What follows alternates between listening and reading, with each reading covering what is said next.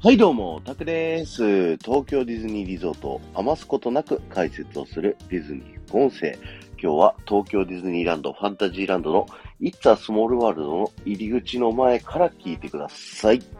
日はですね、It's a Small World のこの外観スモールワールドクロックについてお話をさせていただきたいと思うんですけど、前回のね、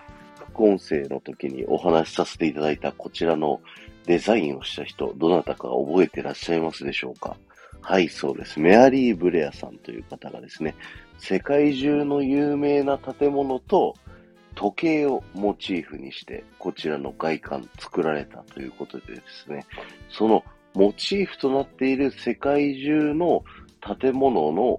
解説をしていきたいと思っております。まず皆さんがいるですね、入り口の真上部分、ピンクの玉ねぎ型の屋根にですね、えー、金色の装飾がついている。こちらですね。これはインドのタージマハルが、えー、モチーフになっております。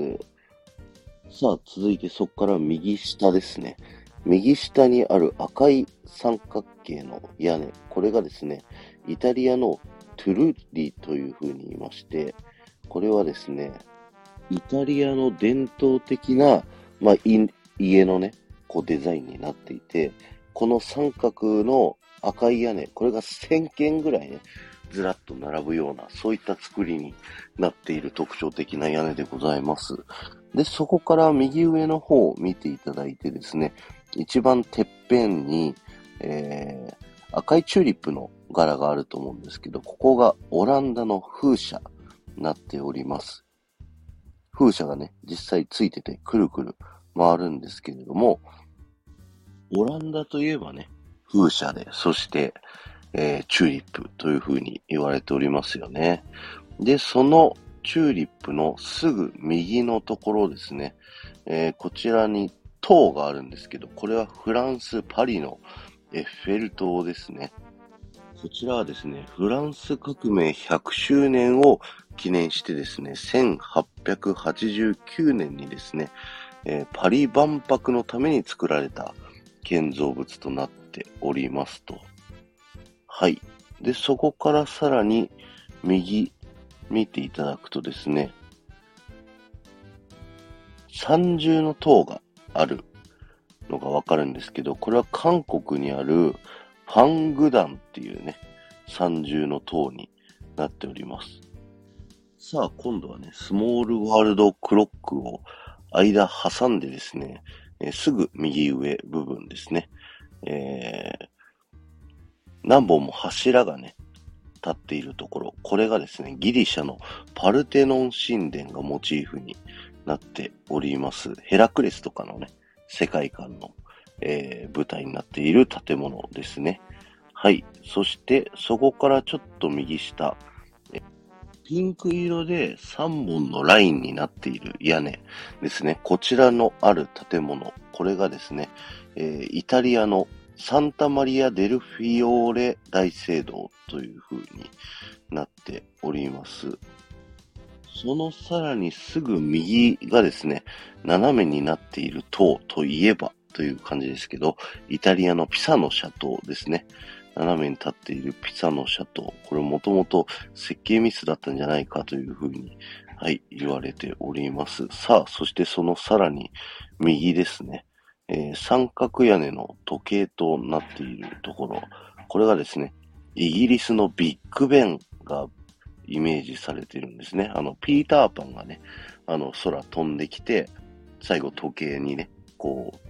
う、12時のとこから3時のところまで、ビヨーンってね、長身をずらすっていう、あのシーンが有名なビッグベンですね。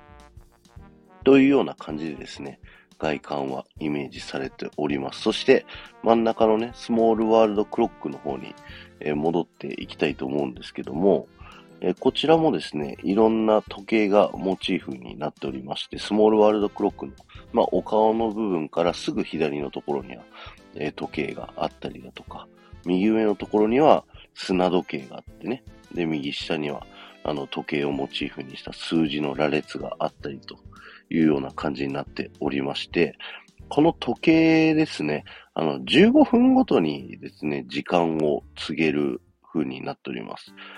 えー、15分経つとですね、えー、左右にあるこの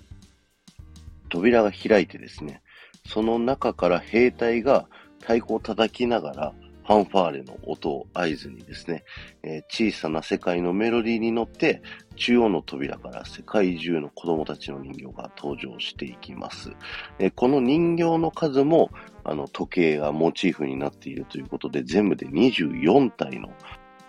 人形がですね、出てくるという風になっております。で、その子供たちが全員出てった後にですね、中央部分の時計部分が出てきてですね、で、そこの中にいるピエロがですね、ドラとトライアングルを使って時間を表現するんですけれども、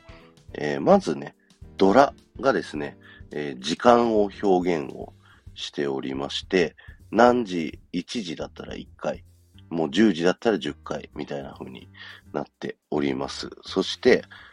えー、トライアングルの方はですね、15分単位で、えー、告げられるということで、1回鳴らすと15分、2回鳴らすと30分という風な感じに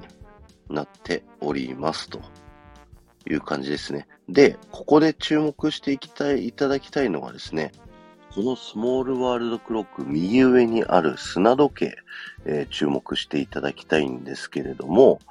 この砂時計、本物の砂時計になっておりまして、実際15分にね、こう、一回、この時計が鳴るときに反転するようになってるんですよ。